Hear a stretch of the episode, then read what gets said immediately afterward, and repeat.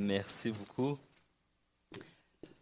Ben, bon matin à tout le monde. Euh, premièrement, ben, très, très heureux d'être ici ce matin. Je veux remercier Pascal de m'avoir invité, mais aussi euh, toute l'Assemblée, aussi euh, les anciens de votre Église qui ont, qui ont daigné bon de m'inviter ce matin pour apporter une parole, la parole de Dieu. J'ai choisi un texte assez connu, le psaume 46. On va pouvoir tourner là. Mais juste avant, je vais me présenter un petit peu pour ceux qui ne me connaissent pas. Euh, c'est la première fois que je vous visite, c'est la première fois que je viens ici à l'Église réformée baptiste de Saint-Jérôme. Donc, je me nomme euh, Jimmy Pereira. Je suis pasteur euh, principalement à l'Église Le Portail, principalement à l'Église de Terrebonne. Donc, on a plusieurs, plusieurs églises à gauche et à droite. Et je suis principalement le pasteur là-bas assistant, donc j'assiste le pasteur Maxime Desormeaux, mais je suis aussi le pasteur responsable de tout ce qui est la formation formation de disciples, formation des pasteurs à l'Église de Portail. Donc, c'est mon ministère euh, premier. Euh, j'ai aussi étudié, bon, j'ai fait mon bac euh, avec l'Université Laval. Maintenant, je fais ma maîtrise en théologie avec l'Université McGill, avec une spécialité sur la formation de disciples. J'aime enseigner les gens, j'aime enseigner la parole de Dieu, j'aime former des disciples de Jésus-Christ. Et on m'a dit que c'est ce que vous étiez ici à l'Église baptiste de Saint-Jérôme, de fidèles disciples de Jésus-Christ. Alors, ça me fait plaisir, c'est une joie euh, de vous enseigner ce matin. Et euh, petite, petite capsule personnelle. Euh, moi, le psaume 46 a une valeur sentimentale pour moi, une valeur particulière pour moi, parce qu'alors que j'étais sans Dieu, j'étais un non-croyant, je vivais une vie, une bonne vie dans le sens où le monde, j'avais tout ce que je désirais du monde mais euh, il y avait un vide à l'intérieur de moi. Il y avait quelque chose qui, ne fonctionnait pas. Je me, comme un peu on a dit dans le catéchisme aux enfants, je me faisais des faux dieux. J'avais des dieux qui, n'étaient, qui étaient autres que Dieu, le Dieu créateur. Puis dans un moment très mouvementé de ma vie, un moment très occupé de ma vie, euh, la providence de Dieu s'est vraiment manifestée par sa parole. Puis le psaume 46, quelqu'un m'a amené ça, le psaume 46, puis, euh, puis vraiment ça m'a enseigné à m'arrêter puis c'est arrivé en 2012. j'ai, connu la foi, j'ai connu Jésus-Christ, et puis euh, j'ai commencé ma marche euh, comme vous, comme disciple de Jésus. Puis le psaume 46 a vraiment, moi je dis souvent, le psaume 46 m'a remis au pas. C'est, vraiment, il y, a des, il y a des moments comme ça dans nos vies où la parole de Dieu vient mettre la lumière sur certains aspects de nos vies, sur certaines circonstances de nos vies. Et Dieu m'a repris et une chose, quand Dieu nous reprend, des fois ça, des fois, ça pince, hein? des fois ça fait un peu mal. Mais fondamentalement, ça nous fait du bien.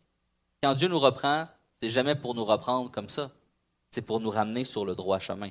C'est pour nous ramener sur le bon chemin. C'est pour nous ramener là où on devrait, où on aurait dû, le chemin qu'on aurait dû jamais quitter. Et j'espère que ce matin, ça va être le cas pour vous. J'espère que le psaume 46 euh, va être un, psaume qui va vous faire du bien.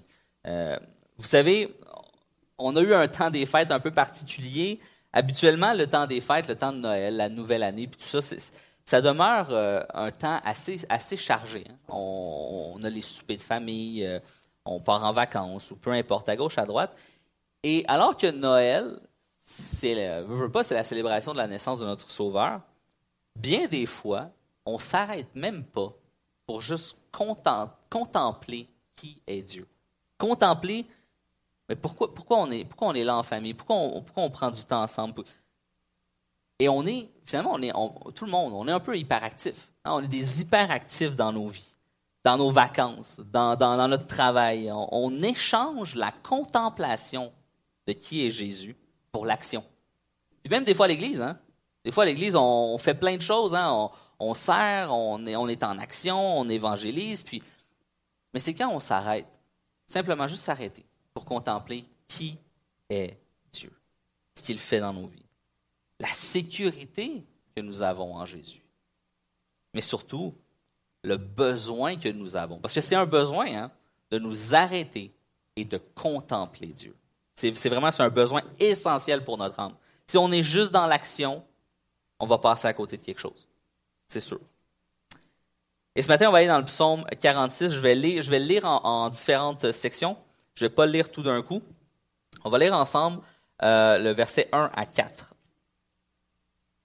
Donc, si vous voulez tourner avec moi, psaume 46, Trouver les psaumes, c'est assez simple. Hein? C'est dans le centre de la Bible. Tu rouvres ta Bible à peu près au milieu, puis tu vas à environ arriver dans les psaumes, puis ensuite, psaume 46, on va regarder ensemble versets 1 à 4. Dieu est pour nous un abri et un appui, un secours bien présent dans la détresse. C'est pourquoi nous n'avons pas peur quand la terre tremble, quand les montagnes vacillent au cœur des mers, quand les eaux grondent, écument et font trembler les montagnes en se soulevant. Ce psaume, mon, premier point, je, décortique le texte pour essayer qu'on puisse comprendre toute l'ampleur de qui est Dieu. Deux caractéristiques précises qu'on voit dans les quatre premiers versets. C'est premièrement, Dieu est un abri. Je pense que tout le monde pourrait dire Amen à ça. Et on peut nous appuyer sur lui. Dieu est assez solide, hein? Dieu est assez. Euh, c'est le roc sur lequel on s'appuie. Et honnêtement, peut-être même actuellement encore plus que jamais, ce pas les circonstances qui manquent dans nos vies pour nous faire douter, nous faire fléchir, ou encore juste nous pétrifier par la peur. Je veux dire, lorsqu'on regarde l'état actuel des choses, les circonstances, naturellement, mais en fait, on regarde le monde. Hein, le monde sans Dieu a peur actuellement. Le monde sans Dieu a peur. Le monde sans Dieu doute, fléchit. Et bien que nous avons une assurance incroyable en Jésus-Christ, on l'a dit tout à l'heure, on, on demeure pécheur. On demeure pécheur. On n'est pas infaillible. Et ça l'arrive. Moi, ça m'arrive en tout cas. Que je doute, que je fléchisse, ou qu'il y a des situations dans ma vie qui me, qui me saisissent de peur. Pourtant, le texte nous dit que nous ne devons pas avoir peur. Là, vous me direz, oui, mais c'est plus facile à dire qu'à faire. Naturellement. Mais lorsqu'on connaît Dieu, il y a des choses qui prennent place. Combien de fois, à cause de nos propres peurs, à cause de nos propres craintes, notre anxiété, nous allons chercher l'abri dans les bras d'un idole? On le voit partout dans la Bible si on est honnête avec nous-mêmes, on peut cibler des, moments dans notre vie où on a fait ça. Où on a cherché l'abri dans les bras d'un idole. Alors que ce psaume nous enseigne qu'il y a un seul et unique vrai abri. Je dis souvent, aller chercher l'abri dans les bras d'un idole, c'est à peu près comme lorsqu'il y a un ouragan, puis que euh, tu prends un parapluie. Tu dis, le parapluie va me protéger de l'ouragan. Est-ce qu'on s'entend que si j'ai le choix entre un parapluie ou le bunker de Jésus-Christ, je vais toujours prendre le bunker. Dans l'ouragan, le parapluie ne peut pas me protéger. Et on voit, on voit un autre texte, un autre passage dans la Bible. je vais le lire pour vous, on n'est pas obligé de tourner jusque-là. Mais c'est un épisode de Jésus que, que, j'aime particulièrement. Alors que Jésus est avec ses disciples dans la barque, il va dire, il s'éleva un grand tourbillon et les flots se jetaient dans la barque au point qu'elle se remplissait déjà. Et lui, il dormait à la poupe sur le coussin. Et lui, ça c'est Jésus. Alors qu'il y a une tempête, Jésus est confortablement endormi sur un coussin. Ils le réveillèrent et lui dirent, Maître, ne t'inquiètes-tu pas de ce que nous périssons? S'étant réveillé, il menaça le vent et dit à la mer, Silence, tais-toi. Et le vent cessa et il y eut un grand calme. Puis il leur dit, Pourquoi avez-vous ainsi peur? Comment n'avez-vous pas la foi? Lorsqu'on comprend qui est Dieu, lorsqu'on comprend qui est Jésus, on comprend nécessairement qu'il est digne de notre foi. Ce n'est pas simplement une foi que nous lui donnons sur la base de rien. Nous pouvons voir les Écritures. Nous pouvons voir l'entièreté des Écritures qui sont littéralement un manifeste à la fidélité de Jésus et de Dieu. Amen? L'Ancien et le Nouveau Testament sont, sont une déclaration, sont une présentation de la fidélité de qui est Dieu. Alors, nécessairement, il est digne de notre foi. Est-ce qu'on place notre foi sur quelqu'un qu'on sait qui, qui, est indigne ou qui est pas fiable. non, Dieu est plus que fiable. Dieu est solide. Et, je dis souvent à mon assemblée, mieux vaut une petite foi en Jésus-Christ qu'une grande foi dans les choses de ce monde. Juste, quelquefois, on veut calculer notre foi. Hein. on veut dire, ah, j'ai une grande, juste une petite, une petite foi. Dieu ne demande pas grand-chose. Une petite foi en Jésus vaut mieux que la plus grande foi du monde dans ces choses de ce monde. Et prenons un temps ce matin, alors qu'on est ensemble, prenons un temps ce matin. Vous êtes à la maison, simplement pour vous rappeler. Vous rappeler combien de fois Jésus a été votre abri. Parce qu'on aurait tendance à croire que le plus grand ennemi de la foi, c'est le doute, mais lorsqu'on regarde les Écritures, le plus grand ennemi de la foi, c'est l'oubli. C'est l'oubli. C'est qu'on oublie qui est Dieu. On oublie les grandes choses qu'il a fait pour nous. On oublie la valeur de son sacrifice à la croix. On oublie. On est humain. La plus grande menace à la foi, c'est l'oubli. Pourquoi ce matin? Prenons un temps. Prenons un temps. On a le temps pour simplement se rappeler le nombre de fois où Jésus a été notre abri. Ou au cœur de la tourmente, au cœur de la détresse, au cœur des mauvaises nouvelles, Jésus lui est demeuré. Celui qui nous protégeait, celui qui était notre abri. On peut tenter de chercher un abri à peu près n'importe où. Hein. Vous savez, dans la tempête, un arbre peut être un abri. Mais il y a un seul et unique vrai abri. Un seul sous lequel on peut trouver un abri éternel. Nous pouvons simplement et uniquement nous abriter sous Jésus-Christ. À la croix de Jésus. C'est l'endroit où moi je veux être. Parce que c'est l'endroit le plus sûr au monde. C'est l'endroit au pied de mon Sauveur. On peut se reposer en lui. Le texte nous dit hein, qu'il est aussi notre appui. Non seulement il est notre abri, hein, il nous protège, mais il est notre appui, sur qui, lui sur qui nous avons euh, nos racines. Nous pouvons nous reposer sur lui, nous pouvons lui faire confiance à Jésus. Nous pouvons faire confiance non seulement à Jésus, mais à sa vie. Lorsqu'on regarde les Écritures, on voit que la vie de Jésus, elle est digne de confiance. On voit que son œuvre est digne de confiance. On voit que le salut qu'il nous a acquéri à la croix est digne de confiance. Parce que et même sa résurrection, elle est fiable. Lorsqu'on connaît Dieu, on se rend compte qu'il est suffisant. Jésus est suffisant. Je n'ai pas besoin de rajouter rien. Le grand salut qu'il m'a acquéri, il est complet, il est plein. Jésus est assez. Je n'ai pas besoin d'y rajouter des œuvres, je n'ai pas besoin d'y rajouter une dose supplémentaire de foi. Oui, j'ai foi en Jésus. Mais ce n'est pas ça qui va changer qui est Dieu. Que j'ai foi en lui ou pas, que j'ai une petite foi ou une grande foi en Dieu, Dieu demeure fiable, fidèle et suffisant. C'est qui il est. J'ai rien à ajouter. Nous n'avons rien à ajouter à Dieu parce qu'il est suffisant. La, plus, la, meilleure des nouvelles que je peux dire, c'est que notre Sauveur nous attend. Notre Sauveur n'est pas, euh, pas loin, est pas, notre Sauveur est avec nous. On peut aller à lui, on peut prendre du repos en lui, on peut s'appuyer sur lui. Et vous savez, je fais souvent cette comparaison-là. Vous savez, au cours de l'histoire, ben, en fait, je, suis un fan d'histoire. J'aime l'histoire en général, j'aime euh, les grandes batailles historiques. Euh, et vous savez, un, des éléments qui déterminait l'issue principale d'une bataille, c'était le terrain. Le terrain. Celui qui avait l'avantage géographique avait le plus grand chance, la plus grande chance de victoire. On peut nommer des batailles célèbres. Peut-être que ça vous dit rien, mais au pire, vous allez regarder sur Wikipédia. La bataille d'Agincourt, la bataille de Morgarten ou encore la bataille des Thermopyles. Toutes des batailles qui semblaient des batailles perdues d'avance, en désavantage numérique incroyable, mais remportées par l'avantage du terrain. Oui, je sais, là, j'ai nommé des, trucs d'histoire. Allez vous informer si vous voulez, c'est intéressant. Mais la, vérité qu'il faut en sortir, c'est que souvent les batailles avec la plus grande infériorité numérique sont remportées par l'avantage du terrain. Puis pourquoi je vous dis ça ce matin? Parce qu'il y a peut-être que certains d'entre vous, là, dans la saison actuelle, ou peut-être même dans, les derniers mois, vous vous reconnaissez à ça. Vous vous reconnaissez parce que cette année ou l'année précédente ou juste la, saison actuelle, c'est une année de bataille qui semblait sans victoire possible pour vous. Peut-être les circonstances vous accablent en ce moment. Peut-être avez-vous simplement eu un, diagnostic. Hein? Ça, peut être, euh, ça peut être un diagnostic médical, puis vous sentez comment, comment je vais vaincre ça? Comment, comment je vais affronter ça? Peut-être c'est les défaites, peut-être c'est la trahison, la solitude.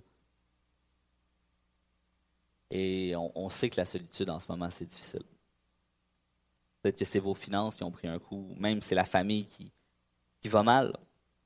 Peut-être vous reconnaissez à ça et vous dites Ouais, en ce moment, euh, c'est une bataille que ouf, je ne sais pas comment je vais la gagner.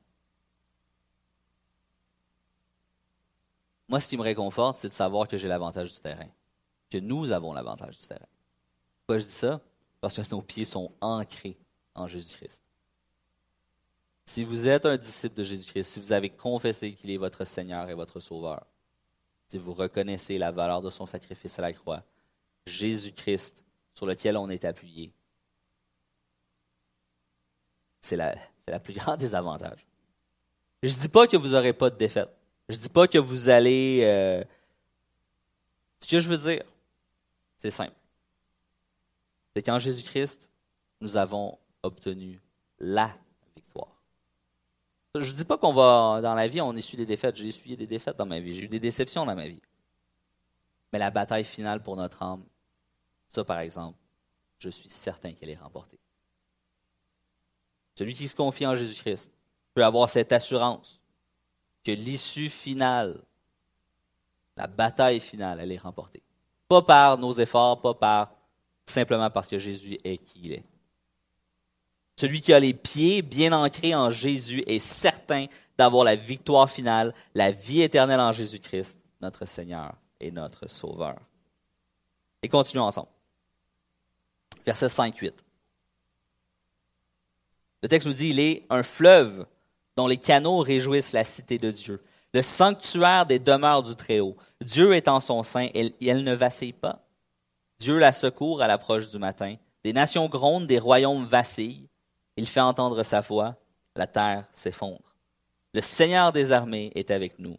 Le Dieu de Jacob est pour nous une citadelle. Deuxième point que je veux soulever. Alors que j'ai dit tout à l'heure, il est notre abri, il est notre appui. Dieu est un fleuve de vie. Dieu est un fleuve de vie. Et je suis certain que si je demandais individuellement à chaque personne, si on était assemblée, là, je pourrais demander à chaque personne de l'assemblée comment Dieu est un fleuve de vie pour vous, et vous pourriez témoigner de la bonté et de la grâce de Dieu. Il est celui qui apporte la vie, la joie, la paix. Alors que des fois, euh, humainement parlant, on regarde les circonstances et on dit Waouh, je ne sais pas comment je pourrais passer au travers, je ne sais pas comment je pourrais avancer au travers ça. Mais je suis nourri par le fleuve de vie, celui qui est le pain de vie. Jésus est celui qui nourrit la cité de Dieu. Hein. En d'autres mots, c'est son Église, c'est son assemblée, c'est sa communauté, c'est ses enfants. En plus d'être un abri et un appui, il est un fleuve de vie, le pain de vie. Et ce matin encore, je le dis et je le répète, prenons un temps Prenons un temps. C'est pour ça qu'on fait ça. C'est pour ça qu'on prend un temps dans la parole de Dieu. Parce que la parole de Dieu, c'est notre nourriture spirituelle. Pour notre âme. Et, et quelle autre façon avons-nous de laisser Dieu nous parler que par sa parole? C'est comme ça que Dieu nous enseigne, c'est comme ça que Dieu nous parle, c'est comme ça que Dieu nous édifie, nous fortifie, nous exhorte, nous encourage. C'est avec la parole de Dieu qu'on peut affronter les circonstances de ce monde. C'est avec la parole de Dieu qu'on peut persévérer, qu'on peut connaître qui est Dieu. Quelle autre façon de connaître qui est Dieu? Moi, j'ai aucune autre façon que la parole. J'ai aucune autre façon de connaître Dieu que par la parole. Dieu est tellement grand, tellement incroyable, tellement impressionnant, tellement saint que je ne peux pas le connaître par moi-même. J'aimerais, j'aimerais, j'aimerais qu'il y ait une porte à laquelle je vais cogner, puis hey, bonjour Dieu, puis que je me présente, puis qu'il se présente à moi. La réalité, c'est pas ça. La réalité, c'est qu'il nous a laissé sa parole. La parole. Pour nous enseigner, nous édifier, nous encourager, nous exhorter à persévérer. C'est ça notre fleuve de vie. C'est ce qui nous nourrit. Mais ce que moi j'ai remarqué personnellement, puis là, ça ne s'adresse pas à, l'Église euh, réformé baptiste de Saint-Jérôme, parce que je sais que vous êtes, euh, vous êtes rempli de paroles de Dieu. Mais mettons, je vais quand même le dire juste au cas où. Mais ça arrive souvent qu'on est comme des enfants gâtés. je vais vous expliquer. si vous avez des ados, vous allez savoir exactement de quoi je parle. Est-ce que ça vous est déjà arrivé de faire une méga épicerie? Vous arrivez avec les sacs d'épicerie, vous mettez ça sur la table, vous remplissez le frigo, frigo, le garde-manger, tout est plein, tout est, il y a de la nourriture partout, il y a un de vos ados qui monte, qui rouvre le frigo, qui dit Bah, il n'y a rien à manger. Hein, ça nous est tous déjà arrivé. Puis tu fais comme mais comment ça, il n'y a rien à manger? On vient de faire une méga épicerie, le frigidaire est plein, le, garde-manger est plein. Mais quelquefois, c'est nous, hein? Avec Dieu, c'est nous. On, a la parole de Dieu, la, bonne et parfaite nourriture de Dieu. Puis quelquefois, on, lève le nez. On lève le nez, ça nous tente pas, on est fatigué, j'ai pas envie, pas aujourd'hui.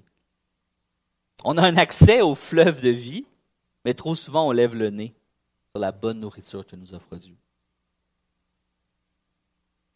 Parce que si on est honnête, quelquefois, le péché a une allure de bon. Un allure. Hein, quand on regarde le péché, on dit Oh, que ça a l'air bon le péché. Ah oui? S'il y avait de l'air dégueu, si ça avait l'air euh, pas appétissant, personne n'irait. Personne ne se vautrerait dedans. On a accès au fleuve de vie, trop souvent, on va dans la vomissure de ce monde. Quand on le goûte, le péché, on se rend compte que c'est amer. On se rend compte que c'est amer, que ça nous fait mal. Et finalement, on pleure. On pleure cet accès au fleuve de vie qu'on a puis qu'on a dédaigné. Trop souvent, on lève le nez sur la bonne nourriture de Dieu. Mais lorsqu'on est rassasié par Jésus, c'est là qu'on peut, voir le, on peut avoir le discernement de voir la suite du texte. Parce que la suite du texte va nous dire que les nations grondent et que les royaumes vacillent. C'est une façon de dire que le bruit, les conflits, les politiques, les politiciens de ce monde, ça peut sembler puissant et grand. Je vous le concède. Mais le texte nous dit que dès que Dieu fait entendre sa voix, la terre s'effondre. N'oublions jamais, jamais que Dieu est souverain. C'est le plus grand réconfort que j'ai trouvé. C'est dans la satisfaction et l'incroyable joie de savoir que Jésus, Dieu, est souverain. Il est en contrôle. Il est en contrôle de tout. Alors que moi, des fois, là, je, je peine, je peine à avoir contrôle de ma propre vie. Des fois, j'ai l'impression que les choses vont trop vite, que j'ai l'impression de ne plus avoir le contrôle. Mais il y a une chose que je suis certain, c'est que Dieu, lui, n'a pas perdu le contrôle. Dieu est en contrôle. Alors qu'on regarde l'état actuel des choses, les circonstances, le monde actuel, puis on peut se dire, waouh, waouh, mais où est Dieu? Où est Dieu là-dedans? Quelquefois, euh, je ne peux, pas toujours sonder Dieu. Je ne peux pas toujours savoir ce que Dieu Est-ce que humainement parlant, des fois, je me questionne à savoir, OK, mais Dieu, tu fais quoi là? Mais ça, c'est ma part humaine. Parce que lorsqu'on connaît Dieu, lorsqu'on regarde sa parole, on sait qu'il est souverain. Dieu travaille constamment. Dieu œuvre constamment. Il est en contrôle. Le texte oppose ce que les hommes peuvent faire et ce que Dieu peut faire. Les hommes ont gronde et on vacille. Lui, il est tout-puissant. C'est assez, c'est assez phénoménal. Quelquefois, je, reprends encore cet exemple-là des enfants, peut-être parce que mes enfants étaient plus talents que les autres, mais quand mes enfants étaient en crise, que nous, on est là, tu te dis, mais qu'est-ce que ça va faire, cette crise-là? Ça, l'enfant, il a faim, puis il va faire une crise à terre. Mais c'est pas parce que tu fais une crise que tu vas avoir le ventre plein, tu sais. C'est comme, il y a comme une incohérence. Mais quelquefois, ça, c'est nous, hein. C'est nous, les, croyants, les enfants de Dieu, on, fait des, on fait des, petites crises, hein. on vacille, on gronde. Mais finalement, c'est Dieu c'est le Père Tout-Puissant. C'est lui qui est Tout-Puissant. Et le plus important, c'est que ce psaume-là nous rappelle que Dieu est avec nous. Dieu est avec nous. Alors que, oui, le monde gronde et vacille. Quelquefois, autour de nous, on, en tant que croyant, en tant qu'enfant de Dieu, on n'est pas les. Je dis souvent ça. Euh, en tant que croyant, on ne va jamais gagner un concours de popularité. Hein. En tant que disciple de Jésus, euh, dans le monde dans lequel on vit aujourd'hui, on ne va pas gagner un concours de popularité. Oui, le monde va, gronder et vaciller autour de nous. Quelquefois, on a envie de, envie de répliquer. Hein, c'est notre nature, on a envie de, envie de se battre, on a envie de se défendre. Mais ici, ça dit que c'est Dieu qui parle. Il ne dit pas et, et, le peuple de Dieu se leva. Et, non, non, ça, dit Dieu fait entendre sa voix. Si nous croyons que Dieu est notre abri et notre appui, qu'il est un fleuve de vie, qu'il est tout-puissant et souverain, je sais que chaque fois que je vais me lever pour aller me battre, je vais perdre. Pourquoi? Parce que je suis humain. Je suis juste un humain. Je suis un humain pécheur. J'aime bien mieux me ranger devant, derrière le Dieu souverain. Celui qui combat à ma place. Celui qui est mon appui et mon abri. Je ne dis pas qu'il faut être passif et rien faire. C'est pas ce que je dis. Mais quelquefois, on mériterait peut-être à, à calmer l'ardeur de notre langue, si on peut le dire comme ça. L'ardeur de nos arguments. Pour simplement prendre un pas en arrière et dire, OK, qu'est-ce que Dieu veut? Qu'est-ce que Dieu dit dans sa parole? Laissons Dieu être souverain. Arrêtons de vouloir agir constamment en avant de Dieu. moi, j'aime mieux suivre Jésus et tenter de guider Jésus. On s'entend? Parce que je ne le guiderai jamais. Je vais toujours me retrouver dans le champ gauche. C'est ça qui arrive. Laissons Dieu être souverain. Peut-être que cette dernière année, ça a été une bonne année pour toi. on parle beaucoup de, de ah, peut-être ça a mal été, les circonstances actuelles. Oui, oui, je sais. Mais peut-être que toi, tu es là et tu te dis, ben moi, ça a été une bonne année. La dernière année, honnêtement, ça a bien été. Je m'en suis bien sorti. J'ai eu des belles réussites, des belles victoires. Moi, tout ce que je peux dire, c'est Amen. Réjouis-toi que Dieu est une forteresse. Réjouis-toi qu'il est ton appui, qu'il est ton abri, que c'est une saison où Dieu te fait grâce. Réjouis-toi. Le plus grand danger quand ça va bien, c'est de devenir arrogant. Le plus grand danger, encore pire qu'être arrogant, c'est de devenir autosuffisant. Croire qu'on peut avancer sans le fleuve de vie. Croire qu'on peut être rassasié par nous-mêmes plutôt que celui qui est le fleuve de vie. Si ton année a bien été, moi je suis content pour toi. Je dis Amen, puis gloire à Dieu. Mais fais attention à ce que Dieu demeure ton abri, que Dieu demeure ton appui, que Dieu demeure la forteresse dans laquelle tu vas te réfugier. Parce que c'est quand ça va bien que c'est le plus important de se rappeler ça. Parce que quand ça va mal, naturellement, les hommes sont, nous sommes qui nous sommes. Hein? Quand, quand, on a mal, on, va vers celui, on va vers Dieu. Mais quand, ça va bien, vers qui on va? Encore vers Dieu. Il n'y a pas de chemin. Mais des fois, on l'oublie. Des fois, on oublie ça. Et continuons ensemble. Versets 9 à 12.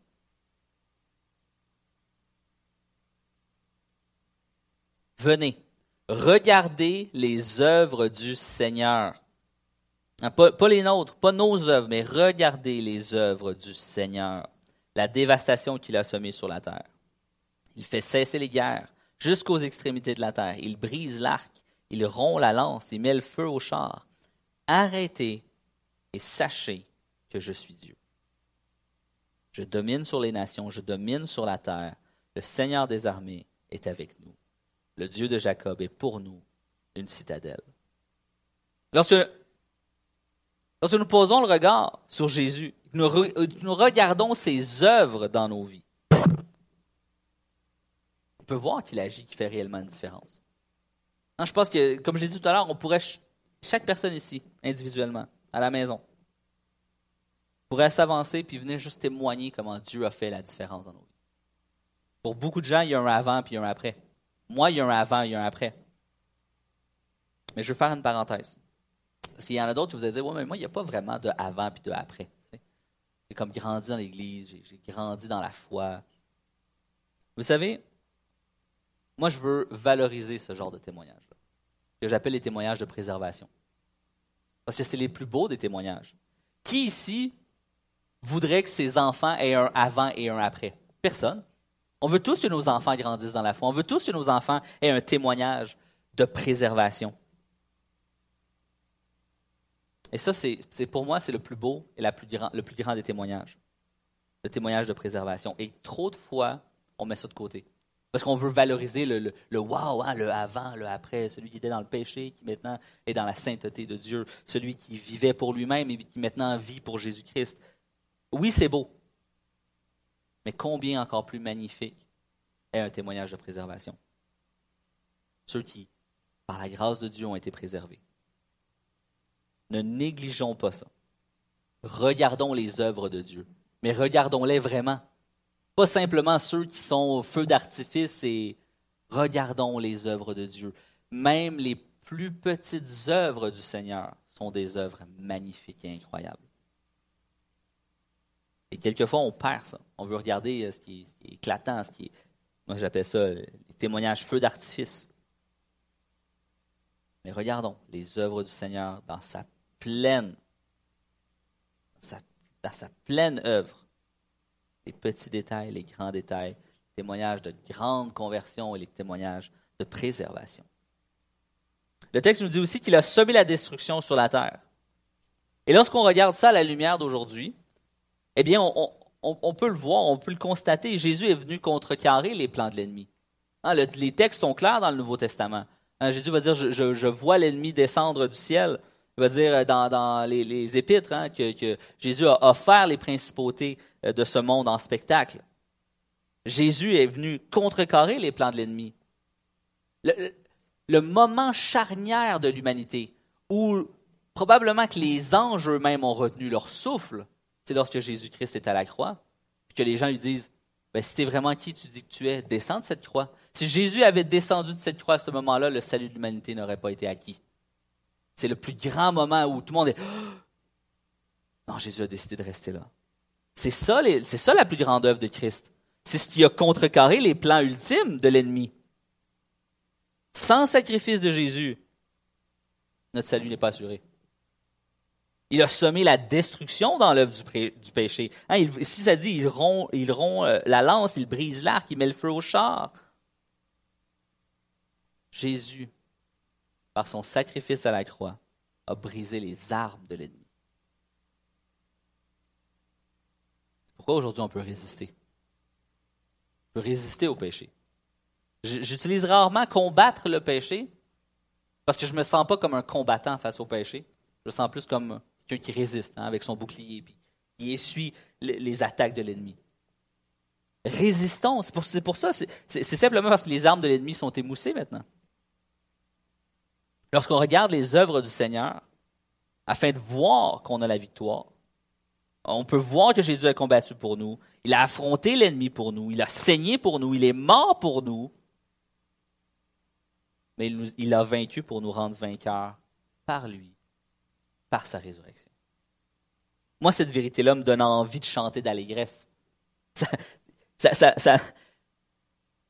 de savoir que Jésus-Christ, par son, par son sacrifice à la croix, nous rend victorieux. C'est une grâce, là. C'est une grâce. Je n'ai pas besoin de faire des cabrioles spirituelles pour acquérir la faveur de Dieu. Je n'ai pas besoin de performer spirituellement pour acquérir la faveur de Dieu. Je n'ai pas besoin non plus d'être un géant de la foi, simplement avoir l'oreille de mon Créateur. J'ai juste besoin d'être un enfant de Dieu. J'ai juste besoin d'être comme un enfant qui s'approche de notre Sauveur, qui s'approche de Jésus, avec un cœur repentant. Juste un, cœur repentant. S'approche vers Dieu, notre Sauveur. Et Dieu est là, Dieu est avec nous. Parce qu'il est saint. Lorsqu'on s'arrête, on regarde à lui. Ce qu'on voit, c'est qu'il est saint. Et de sa sainteté découle tout le reste. Lorsqu'on s'arrête, on voit combien Dieu est grand, combien Dieu est bon, combien ce que Dieu a fait? Est juste miraculeux. Des indignes, des pécheurs comme nous, indignes de son salut parole nous dit qu'on aurait de la difficulté à mourir pour un injuste. lui qui était juste est mort pour des injustes. C'est ça l'œuvre de Dieu. Cette œuvre qui est juste incroyable. Et c'est Jonathan Edward qui dit, sur ce psaume exactement, il dit, il y a six, six grandes vérités que nous pouvons apprendre sur Dieu dans ce psaume, et je, vous les, je les lance en rafale euh, en terminant, j'ai presque terminé pour vous. Il va dire, par ce psaume, on peut voir qu'il est infiniment et absolument parfait, que la Bible appelle la sainteté. Par ce psaume, on peut voir qu'il est tellement grand et tellement infiniment au-dessus de toute compréhension humaine. Troisièmement, que tout lui appartient, que tout lui est soumis. Quatrièmement. Cinquièmement, qu'il est souverain, Et cinquièmement, qu'il est saint pour donner le juste jugement à ceux qui s'opposent à lui, mais aussi à ceux qui se réfugient en lui. Et vous savez, moi, ce qui me, ce qui me fascine toujours quand je, m'arrête pour contempler Dieu, c'est lorsque je réalise à quel point Dieu est, est, vraiment comme tellement plus que nous. Je, je. Dieu est infini. Moi, je suis fini. Dieu est, éternel. Moi, je suis mortel. Je il n'y a, a, rien qui nous sépare plus de notre Créateur. Alors que moi, j'arrive à peine à saisir toute la grandeur et la magnificence de qui est Dieu. Je me sens comme un ver de terre qui semble, qui essaierait de comprendre l'humain. Si vous voyez un ver de terre dans votre jardin, il ne comprend pas qui vous êtes. Il ne sait pas qui vous êtes. Il ne sait pas ce que vous êtes.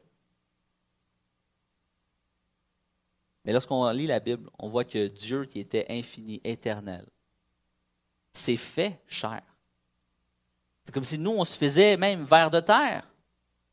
Il est venu dans la, dans, dans la boue de ce monde pour qu'on puisse le connaître. Pas pour que lui nous connaisse mieux. Il nous connaissait parfaitement, mais pour que nous, nous puissions le connaître. Et c'est ça qui est...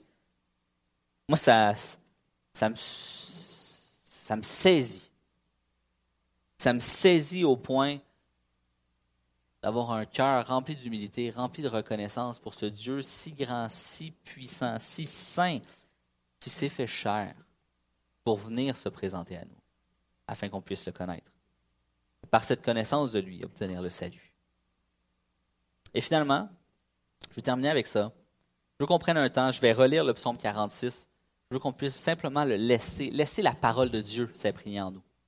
J'ai enseigné le psaume 46, mais là, je veux, qu'on puisse laisser Dieu nous enseigner. Laisser Dieu, par sa parole, nous enseigner, imprimer, dans notre cœur son enseignement. Que par ce psaume, on puisse simplement contempler sa gloire. Qu'on puisse se placer sous lui, dans son abri. Mais aussi en lieu sûr, les pieds bien ancrés sur sa parole. Alors fermons les yeux ensemble. Fermons les yeux et allons relire cette parole. Psaume 46, verset 1. Dieu est pour nous un abri et un appui, un secours bien présent dans la détresse. C'est pourquoi nous n'avons pas peur quand la terre tremble, quand les montagnes vacillent au cœur des mers, quand les eaux grondent, écument et font trembler la montagne en se soulevant. Il est un fleuve dont les canaux réjouissent la cité de Dieu le sanctuaire des demeures du Très-Haut. Dieu en son sein, elle ne vacille pas. Dieu la secourt à l'approche du matin. Des nations grondent, des royaumes vacillent. Il fait entendre sa voix, la terre s'effondre. Le Seigneur des armées est avec nous. Le Dieu de Jacob est pour nous une citadelle. Venez, regardez les œuvres du Seigneur la dévastation qu'il a semée sur la terre. Il a fait cesser les guerres jusqu'aux extrémités de la terre. Il brise l'arc, il rompt, il rompt la lance, il met le feu au char. Arrêtez et sachez que je suis Dieu. Arrêtez et sachez que je suis Dieu. Je domine sur les nations, je domine sur la terre. Le Seigneur des armées est avec nous. Le Dieu de Jacob est pour nous une citadelle. Et si vous me permettez, je vais prier pour vous en terminant. Seigneur Dieu Tout-Puissant, que pourrions-nous avoir autre qu'un cœur reconnaissant lorsqu'on regarde à ta grandeur? Lorsqu'on regarde à tes œuvres, lorsqu'on regarde à ta vie? Seigneur, qu'est-ce qu'on pourrait avoir d'autre que de la reconnaissance? Alors c'est avec reconnaissance, par éternel, qu'on se prépare à simplement louer ton nom, encore et encore. Tu es ce Dieu souverain, Seigneur, et on veut simplement remettre nos vies entre tes mains. Encore. Car nous savons, Seigneur, que tu es celui qui est le seul chemin. Seigneur, guide nos pas, guide nos vies. Sois ce fort dans les ténèbres. Seigneur, garde nos pieds bien ancrés dans ta parole. Continue d'exhorter ton peuple, continue d'exhorter ton assemblée. Seigneur, continue d'encourager tes enfants. Dans ces temps plus qu'incertains, Seigneur Dieu, il est encore plus important que jamais de garder les yeux fixés sur toi. Alors Seigneur, garde-nous en toi. Et permets-nous encore une fois, Seigneur, de t'adorer, de glorifier. C'est dans le précieux nom de Jésus que nous disons un beau et un grand Amen et Amen. En terminant, je veux simplement encore remercier euh, l'Assemblée ici, Pasteur Pascal euh, Deneau, de m'avoir invité. Ce fut un plaisir. J'espère que vous avez apprécié la prédication euh, de la parole. C'est toujours une joie de simplement enseigner du mieux que je peux, puis du meilleur de mes capacités. Puis j'ai eu un bon moment avec vous. Donc,